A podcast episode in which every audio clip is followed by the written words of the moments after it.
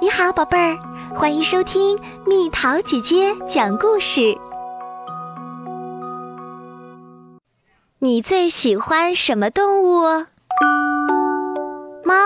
我什么动物都喜欢，但最喜欢的还是猫。我有一张三岁时候的照片，就抱着两只小猫咪。当时我在打喷嚏。所以，我一定是对猫过敏，但我妈坚持说我只是感冒而已。我长大以后，菲菲陪我住在纽约格林威治村的公寓，它是只美丽的长毛黑猫。有一天，我在厨房挑拣四季豆，它对我手上的工作大感兴趣。看了一会儿之后，它甚至轻轻地喵了起来，听起来好像在求我。最后，我往长长的走廊丢了一根四季豆，菲菲追过去，把豆子叼回来还给我。我再次往走廊丢出去，来回追了几次之后，菲菲捡起那根四季豆，不理我了。他走进鞋柜，把豆子放在我的一只鞋子里，然后用身体把那只鞋子围起来，边睡觉边守护他的豆子。长颈鹿，长颈鹿很少见到，可别盯着它们瞧，它们一逗就会笑，所以请不要大叫，只要说声。嗨，上面天气可好？兰里，我来自捷克。我们捷克人每年圣诞节都要吃鲤鱼，这是我们的传统。圣诞节之前，街上会出现许多养着鲤鱼的大桶，大家可以买条活鱼带回家。回家后，我们把鲤鱼放在浴缸里，一直养到圣诞夜。鲤鱼在浴缸里发着蓝光，看起来既忧郁又孤独。我们小孩子会痴痴地看着它，帮它取名字，伸出我们小小的手指，放进它那没有牙齿。一开一合的嘴里。等到圣诞夜那天，鲤鱼要被煮成大餐了，孩子们往往会开始大哭，甚至大吃抗议。最后，全家只好带着鲤鱼到伏尔塔瓦河放生。很多家庭都跟我们一样，带着鲤鱼来到河边。所以，河里有许多蓝色的鲤鱼游向大海。这个景象带给我们希望。所以我最喜欢的动物就是象征希望的蓝鲤鱼。我喜欢蜗牛。你可能会觉得它有点丑，太黏糊糊了。但他终其一生，每一天都在创造艺术。到他死的时候，就会留给我们好美好美的东西。你看，章鱼，章鱼很神奇。我越了解它们，就对他们越钦佩。举例来说。章鱼是伪装大师，它们想要躲起来的时候，皮肤上的色素细胞不但可以改变颜色，甚至还可以改变质地。比方说，躲在沙里的拟态章鱼，看起来就跟沙子一样。它们遇到危险时，可以喷出墨汁，制造混乱。趁机逃走。章鱼有三个心脏，三个耶，其中两个负责把血液送往。不好意思，呃，肺脏。对了，剩下的那个把血液送往肺脏以外的每一个地方。还有，老天，你知道它们有多聪明吗？章鱼不太能当宠物养，因为它们的逃脱技术实在太高明了。母章鱼可以产下多达十五万颗卵。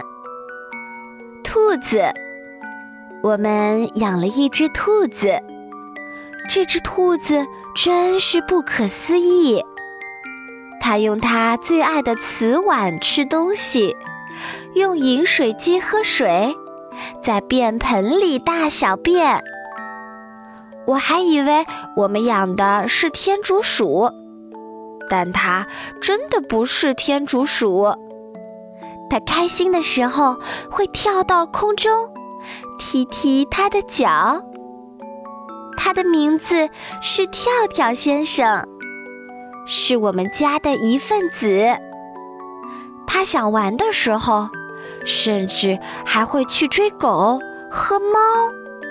床上有只狗，床上有只狗，靠着我枕头，有点毛，有点肥，我最亲爱的宝贝大象。我正在思考我最喜欢的动物究竟是什么的时候。一头大象提醒我：“我最爱的不就是厚皮动物吗？”我问：“什么是厚皮动物？”大象说：“就是大象呀。”我说：“那你为什么不直接说是大象？”我最爱的动物是大象。有时候，它们很爱显摆。